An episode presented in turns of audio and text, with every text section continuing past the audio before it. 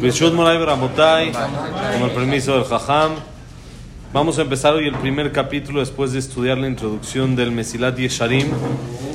Un amigo platicando con, con él y que escuchó las clases y esto, me dice, mira este libro, me dijo, promocionalo si alguien lo quiere en la clase, mira qué bonito en español, Mesilat Yesharim en hebreo y español para la persona que lo quiera para ir siguiendo.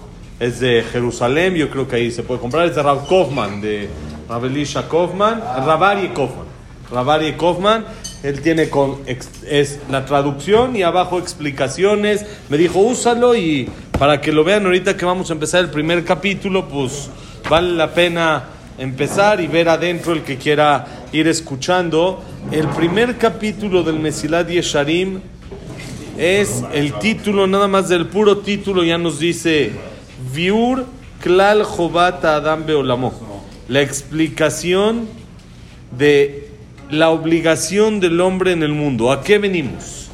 ¿Cuál es nuestra obligación acá? Muchos vienen al mundo y lo vivimos como rutina y avanzamos y nos despertamos, trabajamos, nos dormimos, etcétera y vamos avanzando como rutina y no pensamos y recapacitamos cuál es nuestra finalidad, a qué venimos, qué haces acá. No para todos es la misma respuesta. Cada uno vino a hacer algo especial en el mundo, porque si no todos seríamos iguales. Cada uno es diferente porque cada quien tiene una meta diferente, cada quien tiene otra obligación en este mundo. Entonces vamos a estudiar cuál es la obligación del ser humano en el mundo. Es el primer capítulo de Besrat Hashem. Dice así, esta frase es una frase famosa que los mashgihim, los jajamim, dicen a todos que se la tienen que aprender de memoria. יסוד החסידות ושורש העבודה התמימה הוא שיתברר ויתעמת אצל האדם מה חובתו בעולמו ולמה צריך שישים מבטו ומגמתו בכל אשר הוא עמל כל ימי חייו. Dice así, Yesod Hasidut, el fundamento del Hasidut.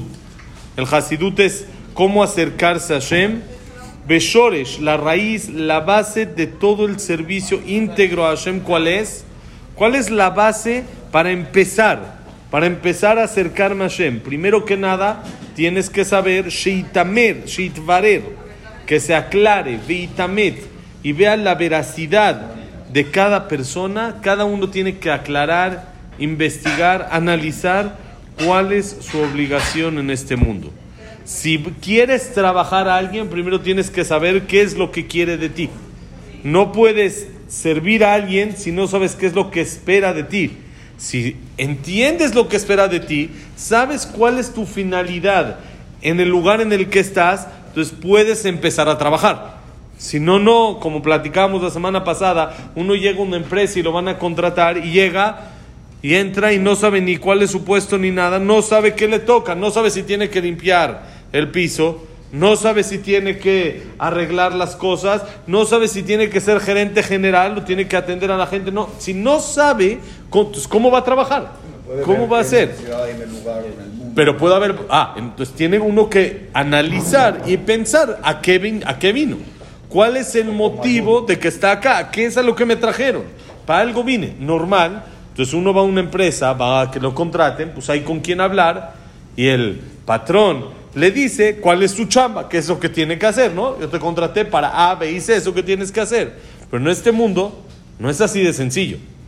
Nos metieron al mundo, no hablamos directo cara a cara con Hashem, sino Hashem nos manda señales y nos ven caminando, nos va metiendo en un camino en el cual la persona se tiene que dar, como dijiste, analizar y dándose cuenta cuál es mi trabajo y cuál es mi función en el mundo. Pero si nada más avanzo y avanzo y sigo la vida como rutina y no freno a pensar, ¿y a qué? ¿A qué vine? ¿Qué, qué quieren? Que hay no sé cuántos millones de personas en el mundo. ¿Para qué yo, para qué estoy acá? Uno más, ¿qué diferencia hace? Entonces uno tiene que entender que vino a este mundo a hacer diferencia. Hacer diferencia no quiere decir que tiene que hacer una institución de hacerse famoso y eso, sino él vino a hacer diferencia en lo que Dios quiere que haga diferencia, en su círculo, con él mismo, en su persona. con los demás, con su familia, con sus amistades, pero él vino al mundo a hacer diferencia, no es uno más del montón, no es uno más. Dicen de que había un músico hace unos años que escribía, querían escribir una biografía de él. Vamos a la historia que querían escribir, no, está el nombre del, del músico, pero no, no lo recuerdo, que querían escribir una biografía de él. Entonces la persona que quería escribir una biografía de él, ya era mayor el músico, le dijo que si puede estar con él, que necesita estar con él para ir viendo su vida, ir escribiendo, ir aprendiendo. Y después de, si no, la autorizó.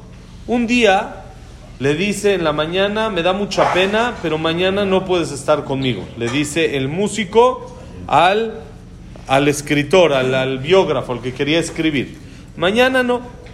Le dice, ¿por qué no? Le dice, no, mira, va a haber una sinfonía. Me parece que iba a ser en Australia o algo así. Una música. Y yo vivía en Italia. Y dice, me invitaron, me pidieron que vaya porque son canciones que él compuso.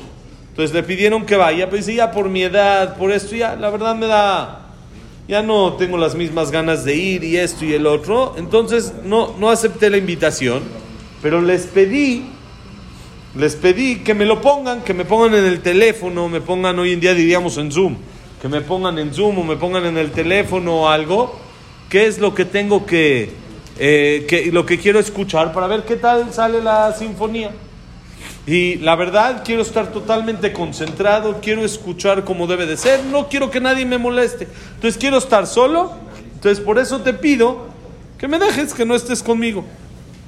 Le dice, Señor Maestro, ¿qué le parece si está usted solo como conmigo como si estuviera solo? ¿Qué quiere decir? Yo voy a hacer como un cuadro más del el cuarto en el que usted esté. Yo me siento, nada más lo veo, no hago nada, no abro mi boca, no respiro, no estornudo, no nada. Como uno, como un cuadro de la pared, así completamente. Le dijo, no quiero escuchar ni tu respiración, necesito concentrarme bien, quiero escuchar bien la sinfonía, no, que no se escuche nada. Dijo, así sí, adelante. Así fue. Entonces estaba ahí en el, de este, la música impresionante, increíble, lo escuchó el maestro, el otro señor nada más tomando nota ahí al lado, silencio total, Moti sin ni una sola palabra, no abría la boca, no respiraba, no, nada, nada, nada, nada. Así perfecto como quedó con él, así hizo. Ok. Pasó todo el concierto y esto, y al otro día le dice el el que está escribiendo la biografía le dice, el biógrafo le dice al maestro, le dice, ¿cómo estuvo ayer? ¿Qué le pareció? Dijo, mira, la verdad, estuvo bonito, estuvo bien, pero faltó un violín. Faltó un violín. ¿Cómo faltó un violín? ¿Cómo se va a dar cuenta que faltó un violín? Digo, yo, sé, yo, compuse la nota, yo me la sé. Faltó un violín. Si hubiera estado el violín ese, hubiera estado totalmente perfecto. Tuvo bonito, pero no perfecto. El otro dijo, este ya se le cruzaron los cables, ya que un violín. Eran 100 instrumentos musicales, faltó un violín, ¿se va a dar cuenta? Y dijo, me voy a poner a investigar, vamos a ver. Habló, revisó, dijo, yo soy el que estoy escribiendo la biografía del maestro, el otro, quiero que me digan qué es lo que pasó. El maestro dice que faltó un violín. El que escuchó eso y dice, no, no puede ser. Déjeme revisar, no puede ser. Fue, revisó con el maestro de obras, esto, el otro, fue, revisó. A fin de cuentas dijeron, sí, tiene razón, faltó un violín. Un violinista ese día estaba enfermo. No pudo llegar.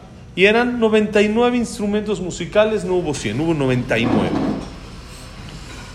Le dijo, maestro, fui, investigué, la verdad, perdón, no le creí no le creí, fui, investigué y me dijeron que tiene razón.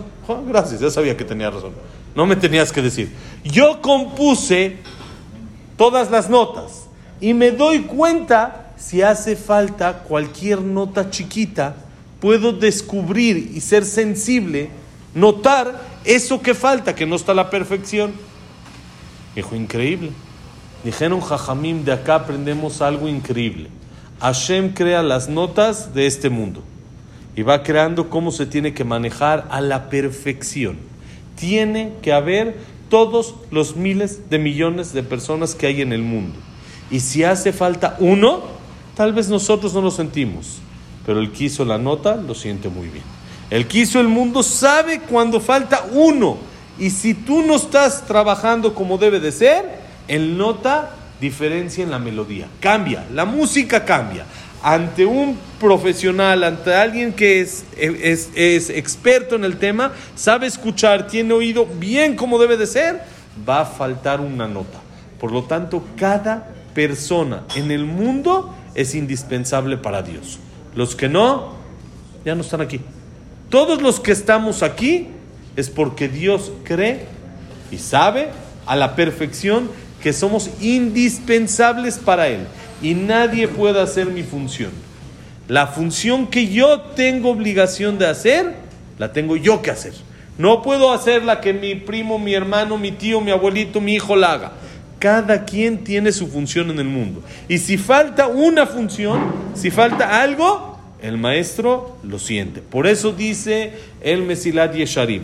Como principio, para entender lo que es el Mesilat Yesharim es, sábete. Primero que nada, tienes obligación de investigar, de indagar, de analizar cuál es tu obligación en este mundo. ¿A qué veniste en este mundo? Ahora, si es así, ya sé a qué echarle ganas.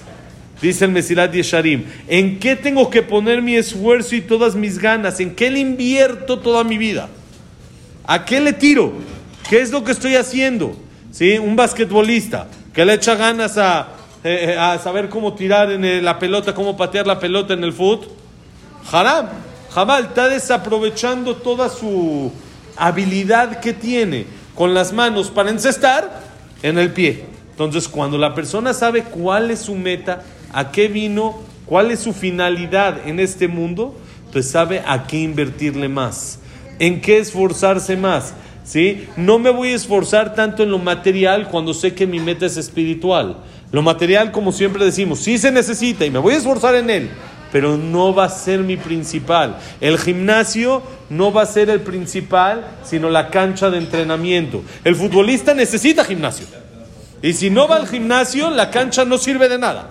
Si nada más está en la cancha pegándole la pelota, va a intentar correr y esto a los cinco minutos de partido se nos va para abajo.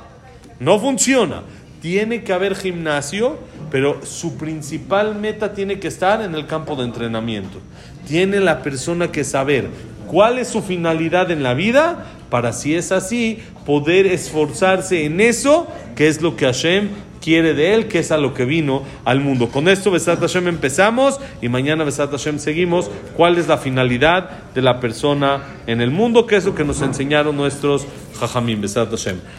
Shavuatov Meborach, que la clase ha sido Leilun Nishmat, Armand Menal, Saad Miriam, Serat Miriam, Víctor Jaime Claire, Eliau Simir Rosagui, Sonos de Antifer Kelvasa, Yosef Endora, Yosef Antonet, Eliau Nisim Ben Lisa. Leilun Nishmat, Rafa, ¿cómo es?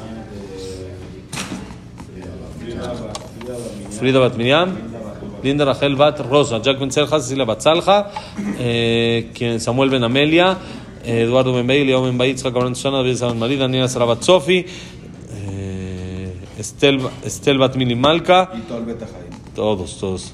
¿Quién más? ¿Ya no nos falta nadie? Ya no nos falta nadie. Y Refuah Shelema, Moshe Ben Rosa, no tenía de Lima, Tarot, Tarot, Ben India, con Linda Rachel, Yosef Ben Mazal, Sofi Bat Frida, Jacob Israel Ben Linda Rachel, Yosef Ben Mazal, Sofi Bat Frida, Sofía Bat Jessica, Itzhak Ben Hayalea, Jack Ben Eva. Y Refuah Shelema, ¿alguien más? Listo, para todo Am Israel. Víctor Ben Eva, Besat Hashem, Berajay Atzahá para todo Am Israel, Shavuatum Meurach. Todo lo bueno.